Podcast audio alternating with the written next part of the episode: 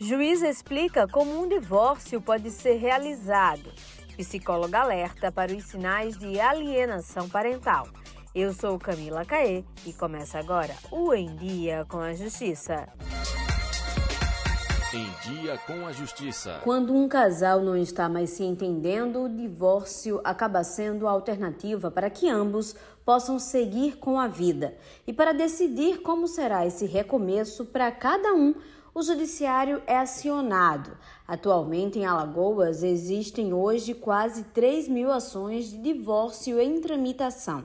A juíza Ana Florinda Dantas, da 22ª Vara Civil de Família de Maceió, destaca que em muitos casos os casais não têm conhecimento de como é um processo de divórcio. É, inicialmente é, existe né, no mundo moderno uma, uma visão assim muito simplista do divórcio que não corresponde à realidade.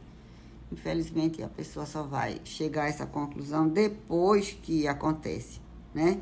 As implicações emocionais, sociais, econômicas do divórcio muitas vezes não são pensadas, porque é uma divulgação, digamos assim, ampla, de que casou, separou, divorciou, é muito simples, muito tranquilo, cada um segue sua vida. Ana Florinda explica quais as maneiras de realizar um divórcio. Primeiro, você tem que saber se tem filhos menores ou incapazes. E se são pessoas capazes perante a lei, né?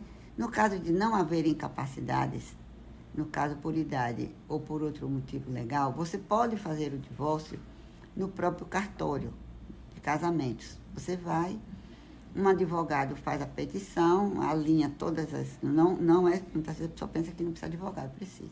O advogado fará a petição, eh, verá se tem bens, se não tem bens, né? E então vai estabelecer se vai ter pensão, se não vai ter pensão estabelecendo as causas do divórcio e faz uma escritura de divórcio. Isso né, é uma, uma, maior simplicidade. No caso de você, de, do casal ter filhos menores ou incapazes, por outro motivo, que é a maioria dos, das situações, tem que ser judicial.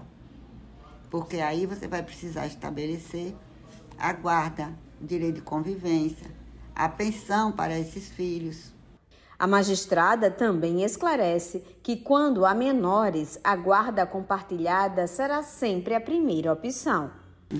É, a lei atual ela determina que a guarda compartilhada seja chamada guarda padrão ou guarda estándar. Então, todos os casos, é, em tese, devem ser guarda compartilhada, não é? Mas mesmo na guarda compartilhada, há a pensão alimentícia. Existem pessoas que têm uma ideia assim, assim simplista de que na guarda compartilhada não haveria pensão, o que absolutamente não é verídico, não é? Porque existem despesas fixas. Por exemplo, se o seu filho estuda num colégio particular, esse pagamento é fixo, independente de onde a criança viva, não é? Na guarda compartilhada se estabelece geralmente uma residência base, que é aquele lugar onde a criança viveria a maior parte do tempo, né? O dia a dia, para ir para a escola e voltar porque existe também outro tipo de guarda que seria alternada, passar uma semana com uma semana com outro. Mas aí também já tem a questão de você examinar a idade, eh, onde a pessoa mora, se isso é possível fazer. A separação de um casal não é um momento fácil e a situação fica ainda mais delicada quando há filhos envolvidos. A psicóloga do Núcleo de Promoção da Filiação, Karina Ribeiro, destaca que o interesse da criança deve sempre ser priorizado. Às vezes o conflito aumenta muito pra, é, como uma forma de tentar atingir o ex-companheiro ou companheira. Então, muitas vezes o objetivo não era brigar pela criança, né? Que é o que a gente vê muito nos casos de divórcio. Uma briga em relação à guarda, em relação aos alimentos, à convivência. Mas quando a gente vê por trás, o objetivo era sim atingir aquele seu ex-companheiro, porque muitas vezes a relação não terminou de uma forma amistosa, né? Às vezes ambas as partes não queriam terminar o relacionamento.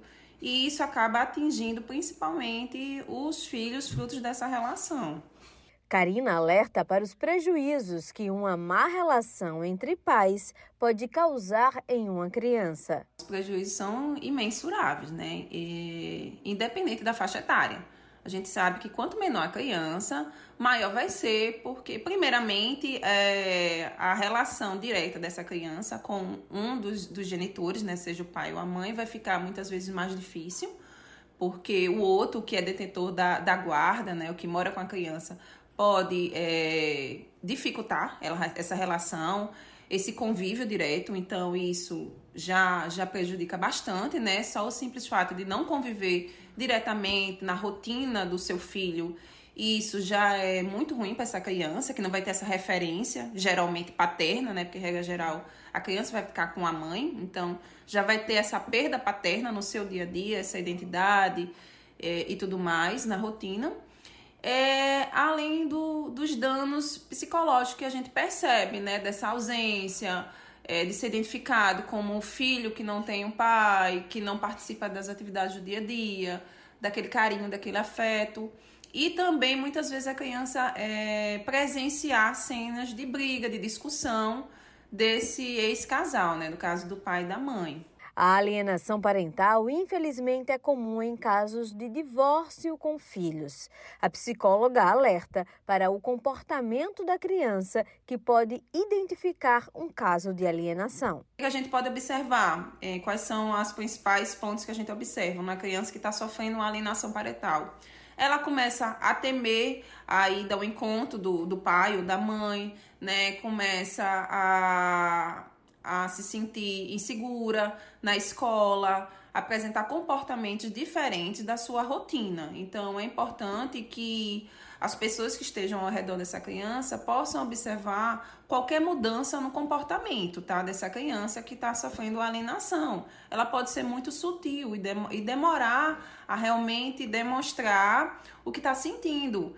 É, então, assim, é importante que os pais, familiares, professores, né? Quem acompanha a criança no dia a dia, é, crianças que, que têm um, um pai e uma mãe que são separados, que estão passando por um processo de divórcio muito mais tumultuado, então possam observar o comportamento dessa criança, se ela demonstra algum medo, alguma insegurança é, quando vai visitar o seu pai ou a sua mãe, porque é muito sutil. O Em Dia com a Justiça fica por aqui. Para saber mais sobre as notícias do Poder Judiciário, é só acessar tjl.juiz.br